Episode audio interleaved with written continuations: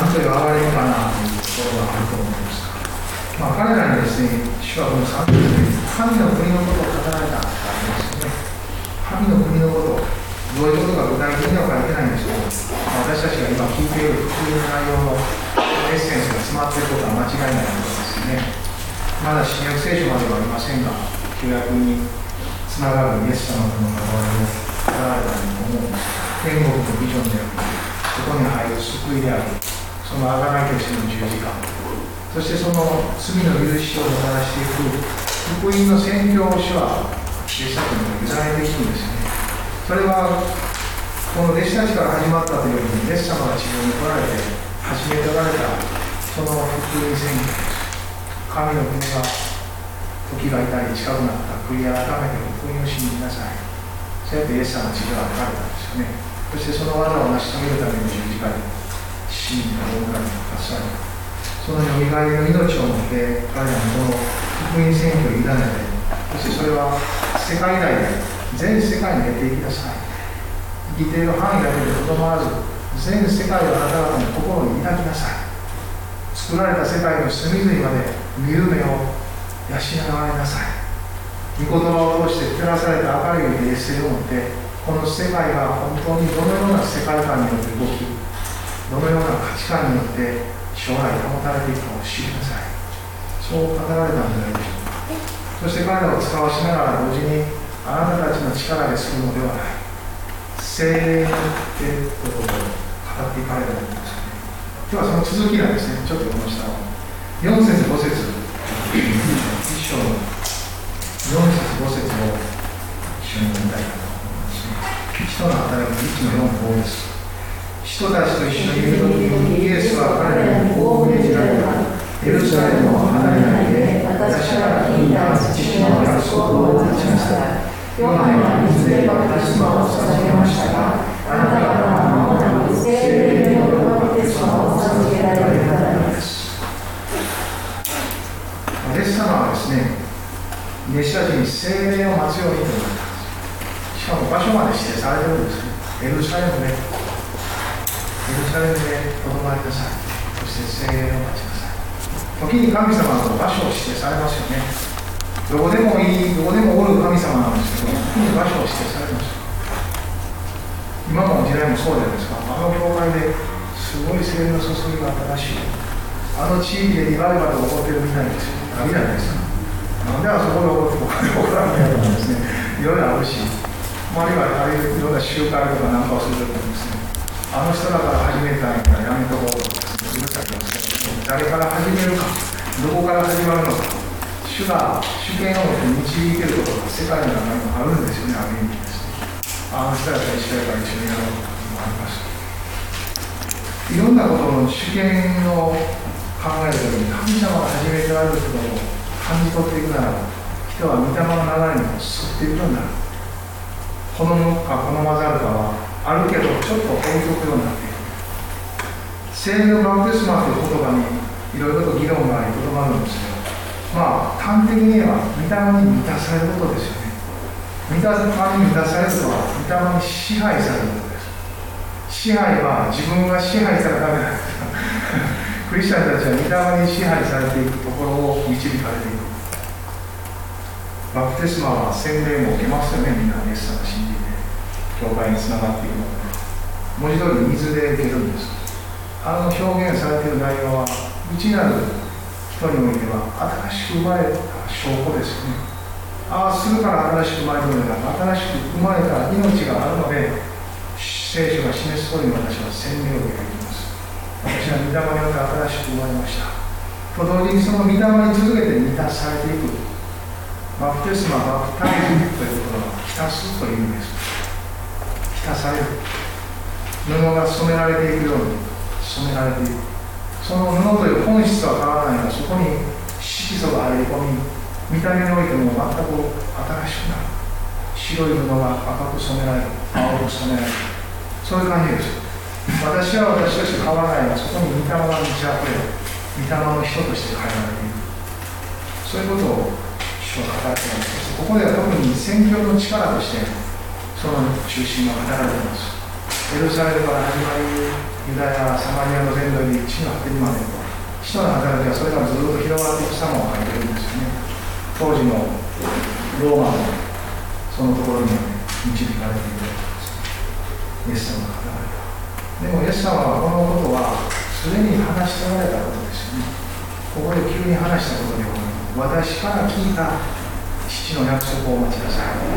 ですからすでに話してますよ。今まであなたたちに話してきたことですよ。その精霊すなわち父の約束。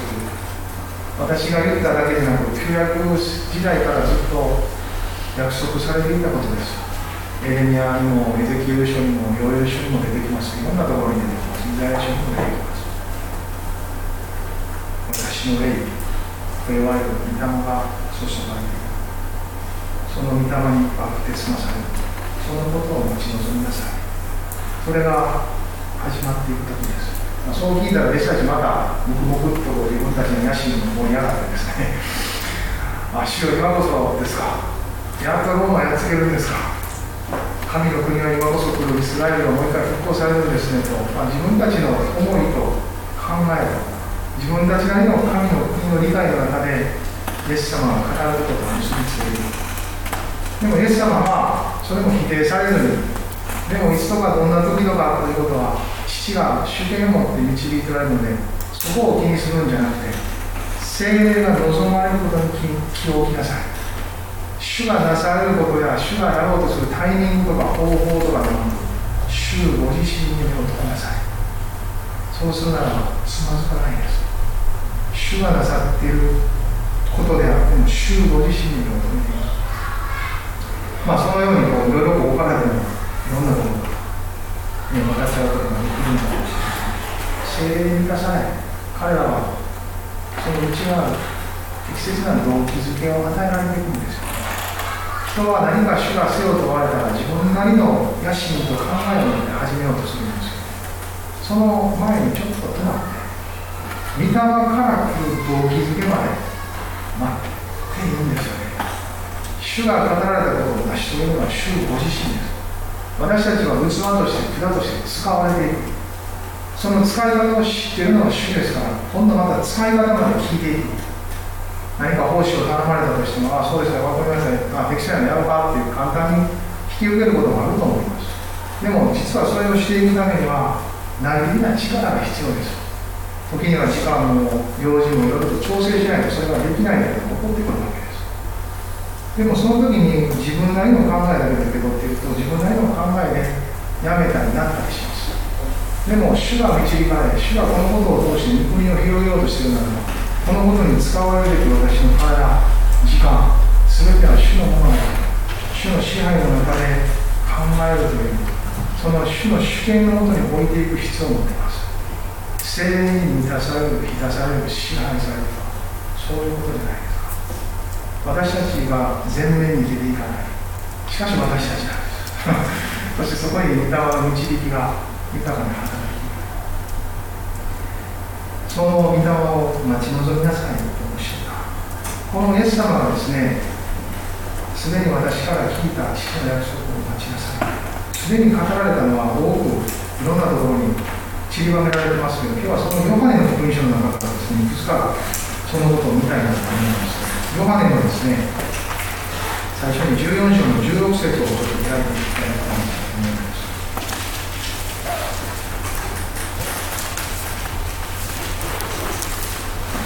ヨハネの14章16節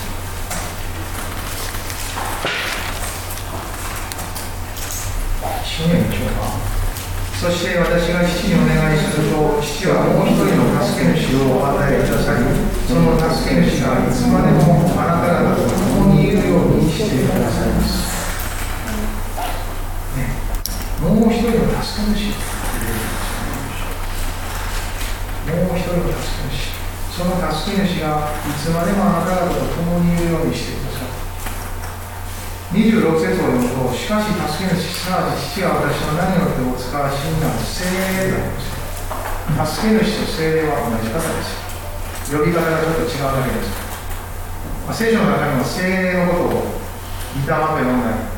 こうやって助け主と呼んだりいろんな呼び方が出てきますキリストの霊私の霊父の霊主の霊さまざまな書き方で書かれています同じ方を指していますまた聖霊のまた父なる神も子なるキリストなるイエス様も同じ方です三位一体なる一人の方です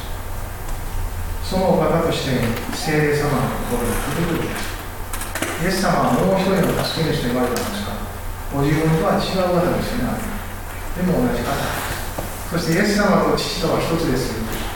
その父とも違う。でも同じなんです。聖霊なるいつまでもあなた方と共にいるようにしてくださいます。イエス様はこれ語られていたタイミングっていうのはこれから十字架でかかる前の晩です。最後の晩餐です。その時間帯です。もうあと数時間後には月世までのその道ひどい不当しそして捕まって十字架にかけられていくんですかね。去っていかれる。その最後の時間を弟子たちと過ごし弟子たちを励ますために語っていかれるんです。その中でこの聖霊について語っていかれる。私たちもこのイースターの前後にですね十字架大食いそして復活と見てきましたこの時間帯の中でイエス様はこの助け主のことを語っていくんです。いつまでもいるようになるためにそのコントラストには自分は去っていきますということがあるんですね。地上で肉体を取られたイエス様を去っていく。でもその代わりと言っちゃなんですが御霊はずっとされます。ということなんですね。17節も同じようなことがありますがこの方は真理の御霊です。要はこの方を見ることも知ることもないので受け入れることができません。あなた方はこの方を知っています。この方はあなた方と共におられまたあなた方のうちにおられるようになるのです。まだ注がれてないのでこれからのことですがおられるようになったのです。それが今も続きイエス様を信じている人のうちには聖霊様が住んでおられるのです。今日それをまず信じたいですよね。私のうちには聖霊様がおられる。んだ僕は探しに行かんであなんか僕がした人がおるんかなと思わけですけど聖霊様はあなたのうちにおられます旧約においては特定の時特定の人の中に時々注がれたんですよねでもこの時以降イエス様の十字架にかかりそしてあの使徒の働きで2章に描かれている最初の注ぎがあった後全ての信じる人の中に進んでくださるそういうお方として聖霊様が語られているんです。私のうちにおられるとなると皆さんどんな感覚です。か主は住んでおられるのか。自分も大事にせなあかんなという意識で作られていきませんかね。クリスチャンたちが変えられていく一つの要素はこの意識です。私のうちに主が住んでおられる。私の体心人生。その全般がこの方が住む場所であるということを知っているんですね。変えられるんですよ。この意識を作り変えていかるのは救われた人の歩みの内実です。それがないままに外側から入っていくとしんどくなります。クリスチャンらしく教会らしく。らしさっていうのは大事です。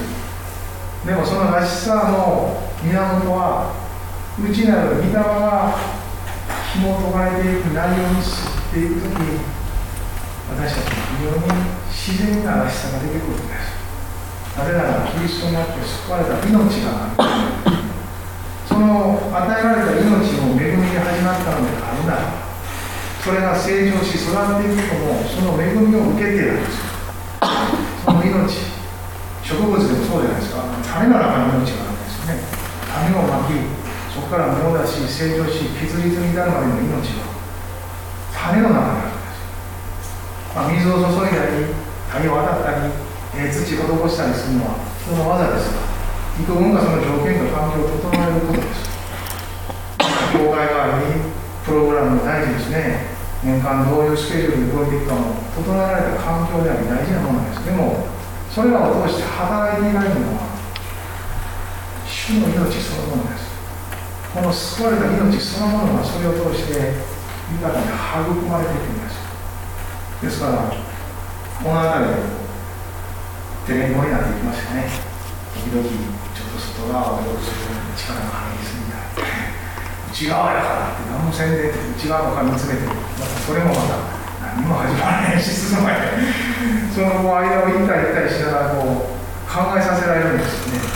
でもそういう考え方は大事ですね。わからないです。わからないことがあるんです。霊的な領域は神様によって知らされていくので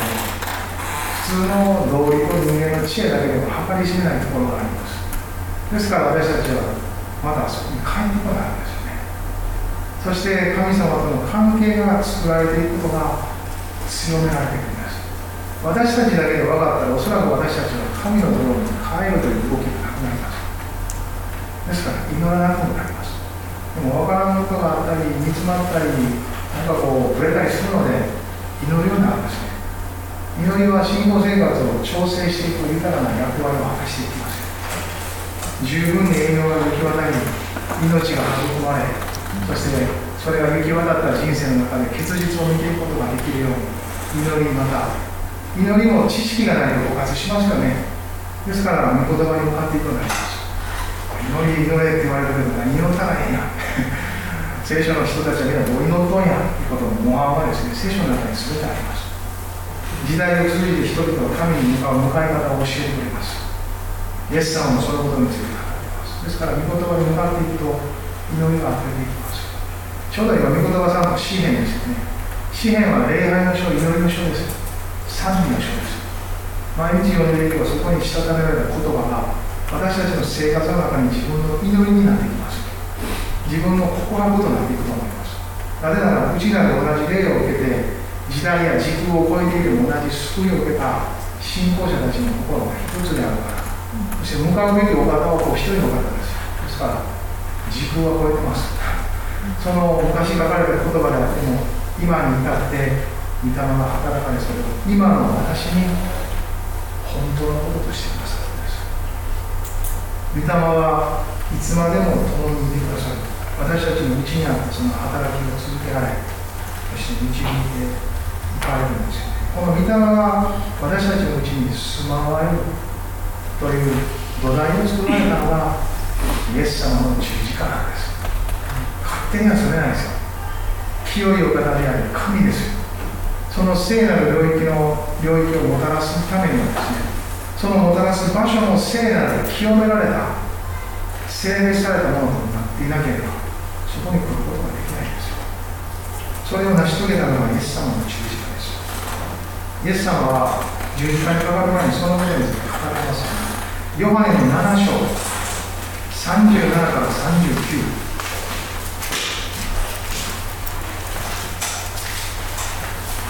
ヨハネの7章ですね。37節から39節まあ、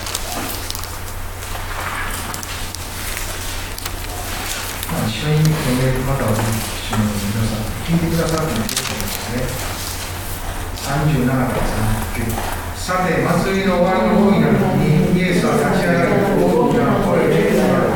誰にも乾いているが、私のもとで言いなさい。私を信じる者は、聖書が言っている通り、その人のから生ける水の川が流れ出るようになります。イエスはご自分を信じる者が受けることになり、御霊についてこう言われたのである。イエスはまだ栄光を受け取られなかったので、御霊はまだ下っていなかったので。イエスはまだ栄光を受け取られなかったので、この栄光とは十字架のことですよ。十字架そのものに栄光はありませんが、十字架を通り、父なる神の御前に栄光を受け取られる。十字架と栄光はワンセットです栄光だけはないし十字架だけはないです十字架を通れば栄光があり栄光は十字架に先立つものではありませんもともと持っておられたという点にはもともと栄光の中におられたんですけどでも私たちがそれに預かるために一度捨ててきてくださったこの十字架を通し父なる神の前で再び栄光を受けられた今度はそれを信じる私たちも共にその栄光を受けていくですよねその栄光を受ける十字架の贖いが私たちを清めたんですですから皆さんが聖霊が私のうちにおられるということを喜びそのことにアーメンというということは私が精霊が住まうほど広いものとなっているということもアーメンと言ってることなんですそう言われるとまだちょっと引け目感じる人多いでしょうそこまで広いかな今までじゃないな昨日もあんなこと言うたしな、いろいろあると思いますけど、まあ、それはさておきキリストにあってはあなたが清いものなんですよ、信仰生活はどこまでもまず厚かましさが必要です遠慮しとったらなかなか前に進めないです。遠慮っていうのは大体自分を見て始まるんですけど信仰生活は神を見て厚かましく大胆に受け取る方から始まってきます。自分を見たら始めれませんもしろ自分を見るのであれば健全に見る必要があります。ああ私は何にもないなあという形では見る必要があります。そしたら全部受け取らないといけないなということがはっきりします。それがどっちでもない中途半端が一番進まないんです。こそこやってから悪いところもあるしなみたい。ななかなか受け取らない。ですよねそこそこやなってい。う中途半端さが受け取らなくなるとことん自分がもうあかんねやと何にもない。んやって分かれば受け取るしかなくなるんですそこそこい。けるって思ってるのが一番邪魔なんです鉄頭鉄にダメなんですそうい。う意味では頭の先からですね頭のてっぺんからつま先まで聞きましたよ私も鉄鋼鉄に全部罪人なんです。一部だけじゃなくて罪を犯すから罪人なんじゃなくて罪人だから罪を犯すんです。根本的に罪人であるという立場が変えられないと何も始まらないというところがはっきりする。あとは主はあなたがそしてその主が与えてくださっていることが御言葉で分かればああ受け取りますしかないんです。ああそれで満たしてください。いただきます。キリストイエスにあってあなたはすでに罪許され清いものとされている。その宣言に含まれているのであれば受け取ります。ください。です。自分でそれをどうにかしようとして頑張ってそれで似合うようになってからやな。また1年後ぐらい受け取ろうかとかとかじゃなくて受け取ったらいいです。受け取ってから始まるんです。受け取ったら今度それに似合うような人生を送れるように作り変えてくれるんです。作り変えるのは主の技です自分で作り変えていいんですああ宮本になったならなあかなって思いが湧き上がると思いますよ。でもその湧き上がった思いを自分で果たそうとすると一方主義的なんです。行いを神に近づくことが始まります。そうじゃなくて全部成し遂げてくださった。してくださった。それに預けて私を作り変えてください。という祈りから始まり、御霊が作り変えていかれる一つ一つに今度は従っていくわけです。そうすると作られていくんですよね。このところで、主はそうおっしゃり、まあ、その前段階では、御霊は生ける水の川となって流れるとありますこういうイメージは、御言葉から持っといていいじゃないですか。ああ、なんか心の底から流れるみたいなぐらい。なんか介護がないですか解放感いろんなイメージを抱きながらそれぞれさまざまな受け取り方はありますけどイエス様ははっきり言われたですね。私のとこに来て水飲んだすなわち信じて受け取ったうちで精霊が豊かに水の川となって流れてるんだ。はっきりとこれはご自分がを信じる者を受けることによって精霊について言われたんであるとありますよ。ですから精霊が信じた者のに行ってその方は今度は来た来ただけでとどまらず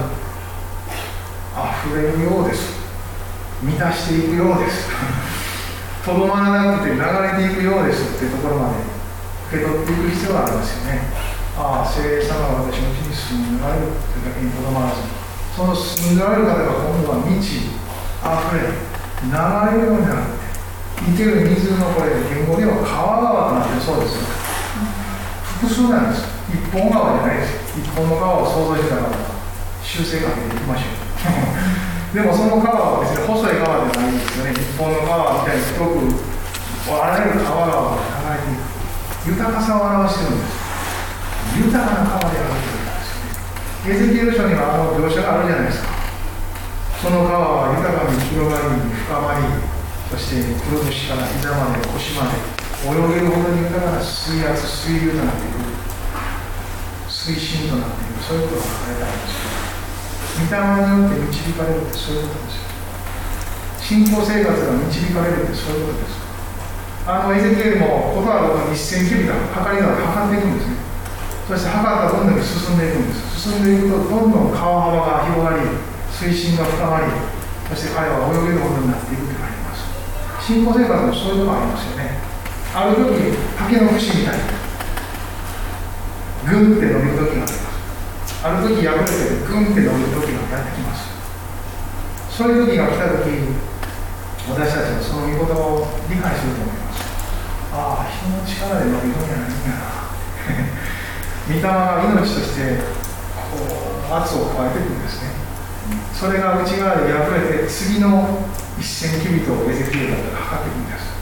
そうすると次の段階に進んでいくんです。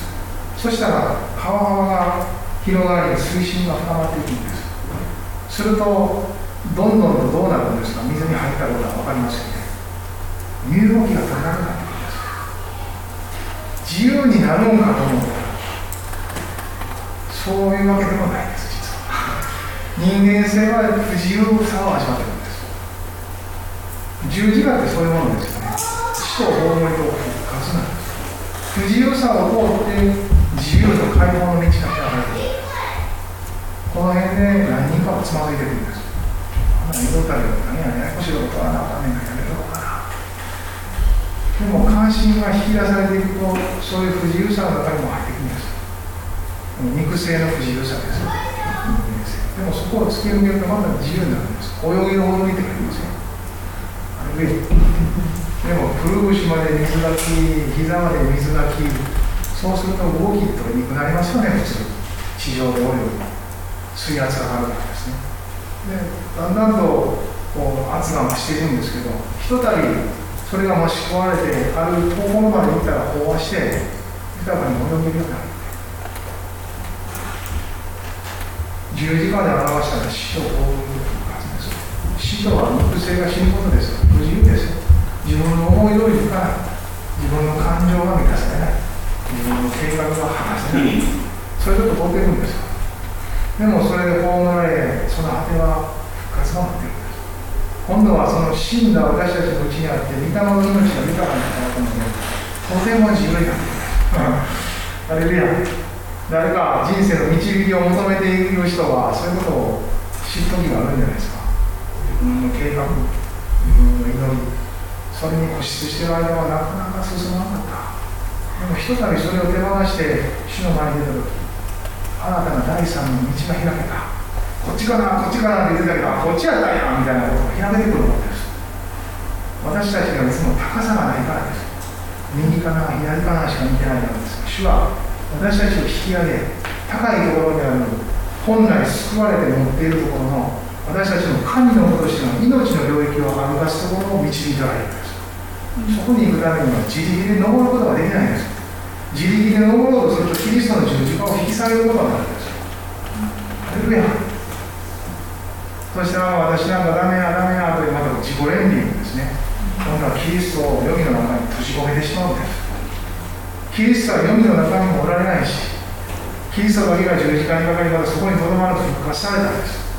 ですから私たちもそのどちらでもないところを歩いていくことができる、この命の領域をですね、御霊が導いていく。この命の川の流れがそうやって流れていきます。そして、その人のうちにあって信仰生活また教会もそうですね、教会の成長は豊かにですね、この命によって育まれていきます。人が頑張っていろいろ企画したからで成長するもんではありません先ほど言ったように外側を環境づくりをするのは大事ですでも霊的な命を人がどうすることもできないという降参するところを絶えず取っていくんです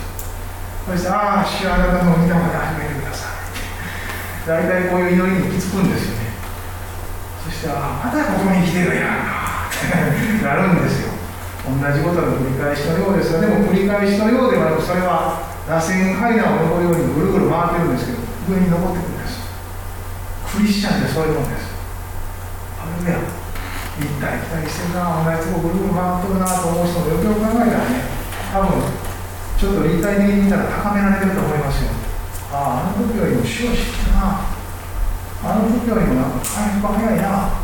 あの時よりも質問に閉じ込む時間が少なくなってるな。あの時よりも指し示された方向ははっきりしてるな。ああ、ここにとどまるんじゃない、あっちにいるんやなっていうのははっきりしてる。それは螺旋階段のところに上がってくるからです。主が語ってられることを聞いているからです。そしてその命が育まれて成長してるからなんです。必ずそんなふうに作られていきます。なぜなら私たちのうちには御霊がおられるからです。この方はずっといて住んでくださり子供があるってありますよね。そしてこのヨハネの14章に戻ります14章のですね26節ちょっと一回見ましょうか。14のヨハネの14の26です。最初に書いたのは16ですちょっと進んだ方面の26を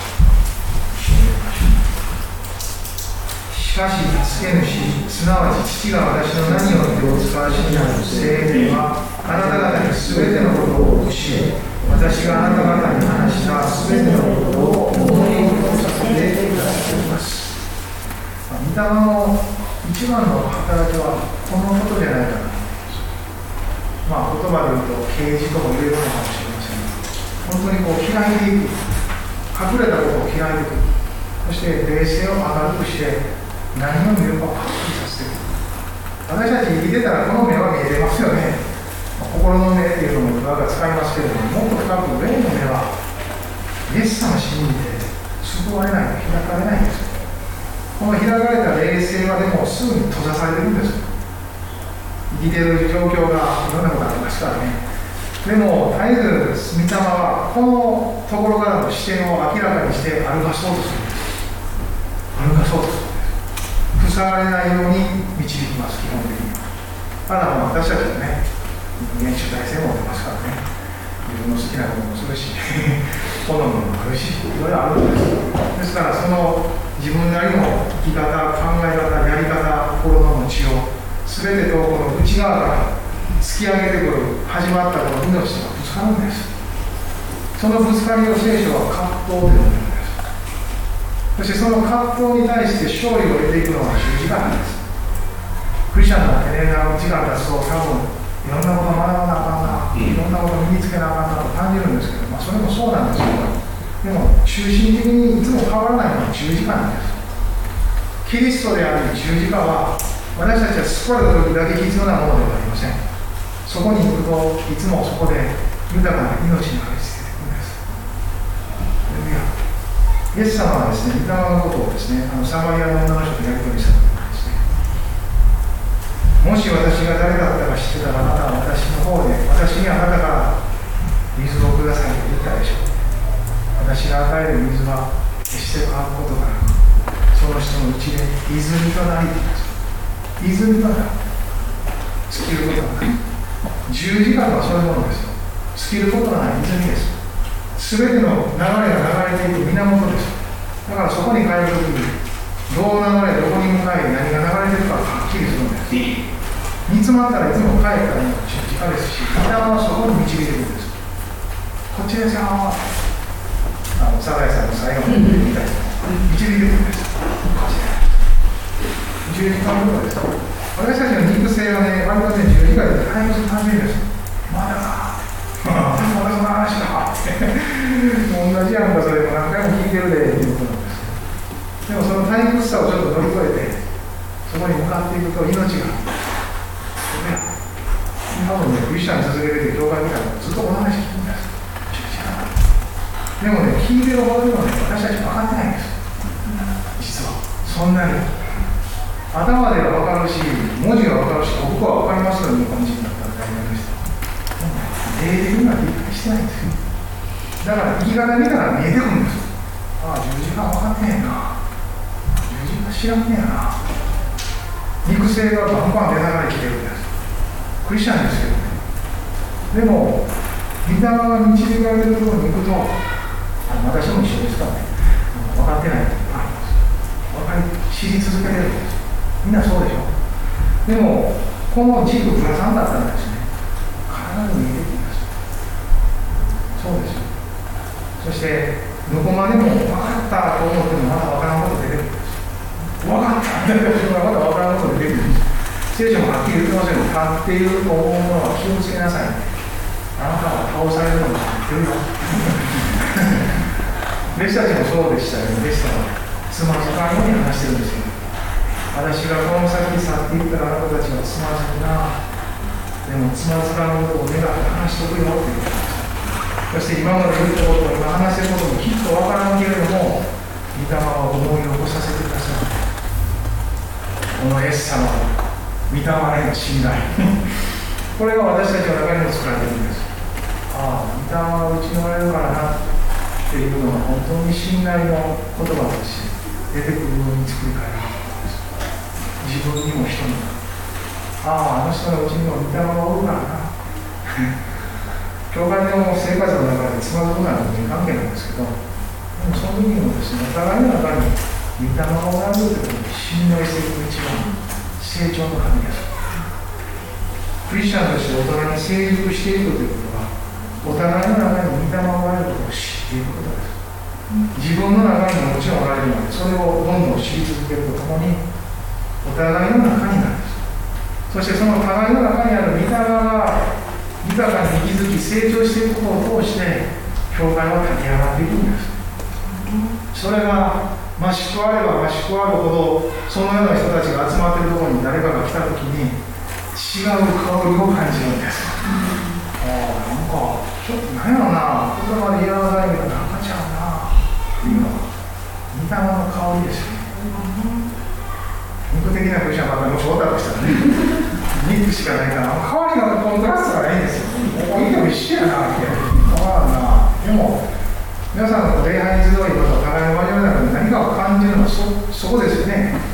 赤ちゃんのよ、ここ来た命あるのよって感じるのは、私たちが醸し出しているものでなく、御霊なんです。その御霊が豊かに働くことを望んで期待しているんです。そのような環境づくり、関係を作っているんです。御霊が働きやすい。チームになってファミリーになってそのような礼拝交わりミニストいろんな諸集会プログラムスケジュールそれはここから始まる一人一人がいつもこの御霊の源泉のところ泉のところに入っていってるならばそこから出ているところに乗っかってくるんですそしてそこからの流れと命の中でですね豊かな流れのうちにぐーっと乗るよ。うになっていきますそして進んでいきます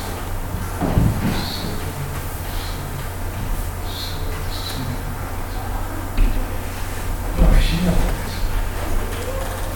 いつまでも確認てください。ね、パウロは聖なる宮ですって言ったし、体。御霊が住まう聖なる宮です。そう言いました。この意識をまた最初に話したように変えられているんですよね。ああ、主は住まう聖なる宮だ。ね、この点における意識が作り変えられていくと、生き方が本当に変わってきます。御霊が進んでおられその方が導いてられる人生になるという一番気使うところが御霊なんだよ あれぐらいあれぐらい家族でも職場でも地域でも他でもなくなるんですもちろん配慮しながら関係を持って分かれるっていくんですけど一番気を使い一番大事にするのが内なる御霊すなわち天の父の顔を見るなああ、主の御顔が、ちょっと曇りかけてもやばいな、これ。主の御顔の照り輝かしがまともかどうかを一番大切な使うだ。それが OK ならも OK なれなら御霊は私たちのうに来て真っ先にすることは「ああ父」と呼ばすことじゃないですか、まあ、はっきり御言葉がかかりますよね、ローマのですね8の15ここも開ましローマの8の15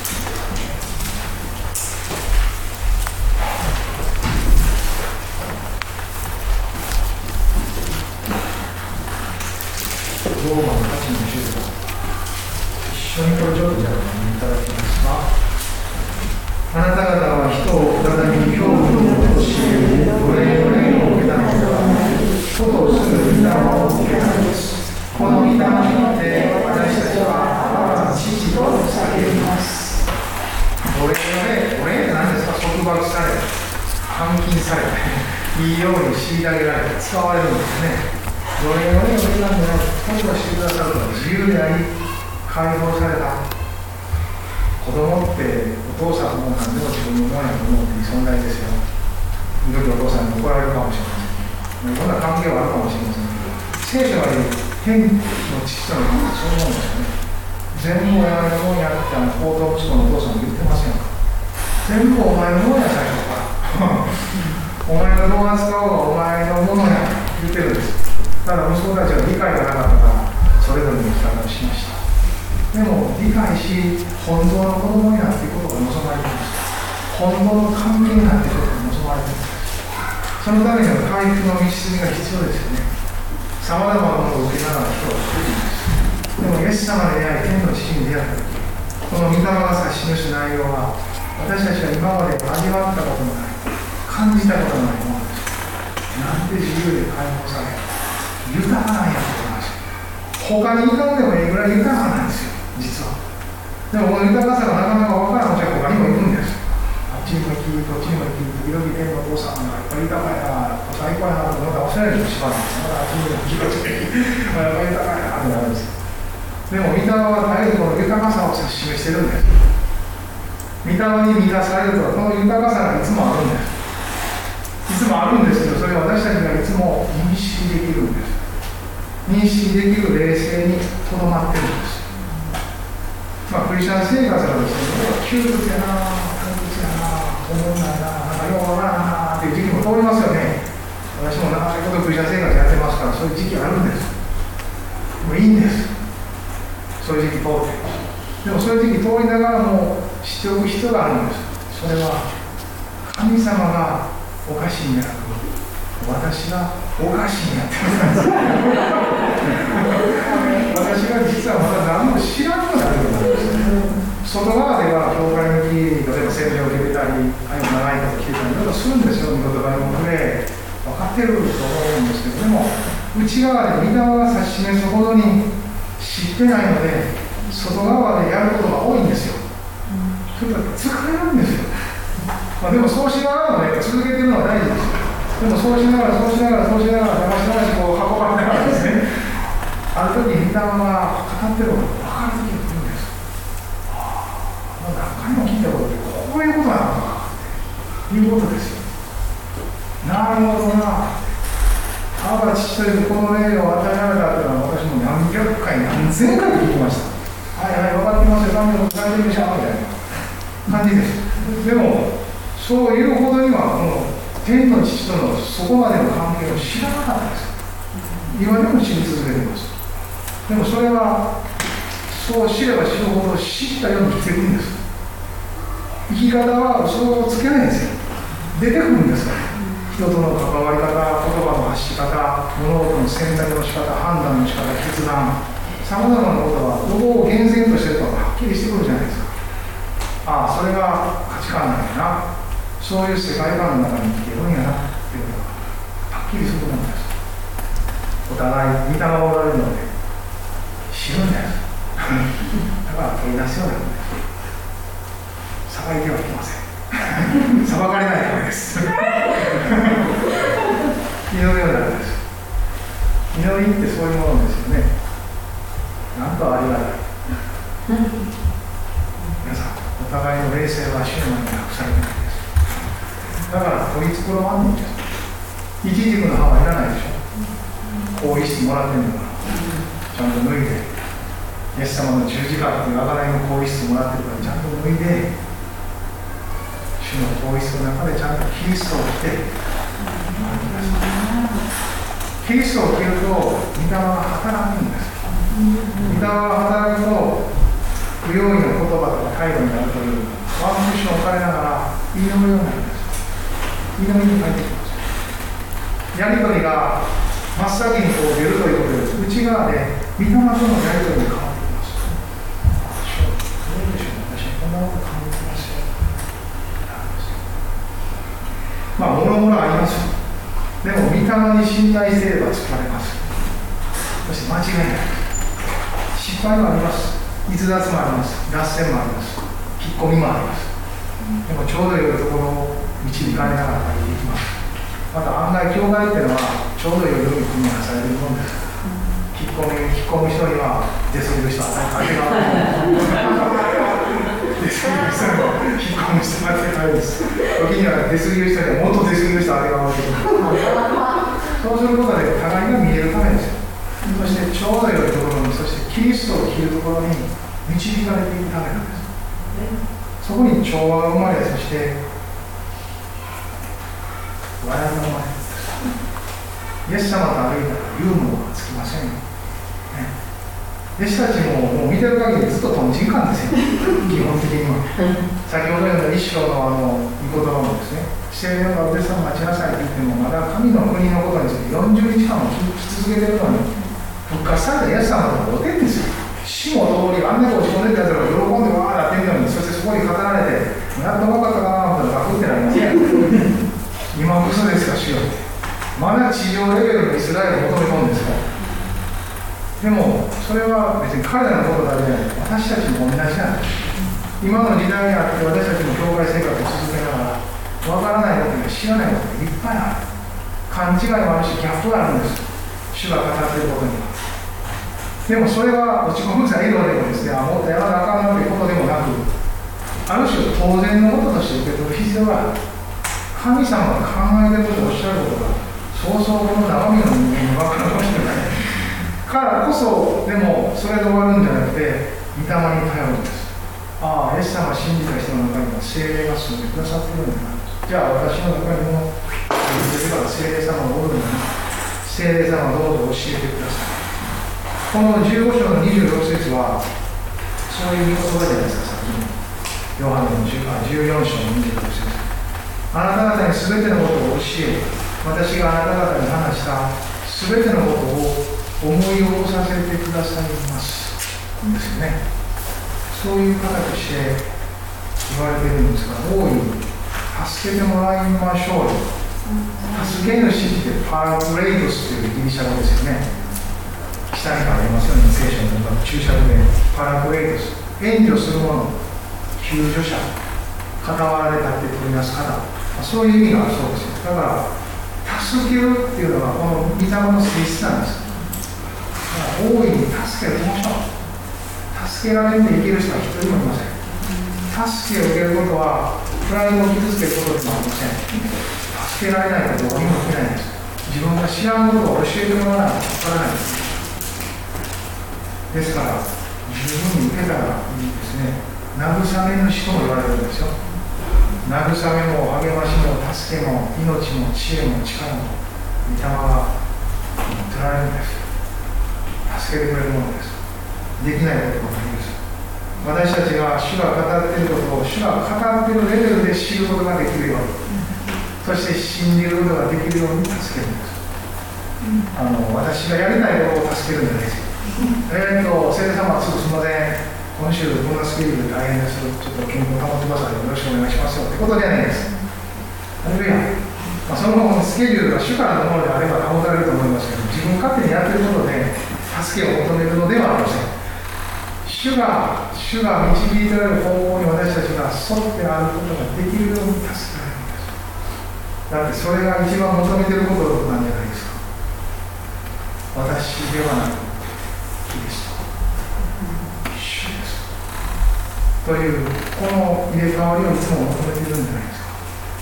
私ではなくキリストねですからそれを助けられるんです分かるように信じれるわけです今の途上を歩かれたイエス様のように私たちの傍らをい。つまでい。てください。一にを進んでください。永遠の御国ではなくしっかりと導い。てくださその道筋はもうしっかりと保たれてい。るんですもし導かれてい。る確かな道ですねもうちょっと続きもあります立ち上がりましょう。祈りましょう。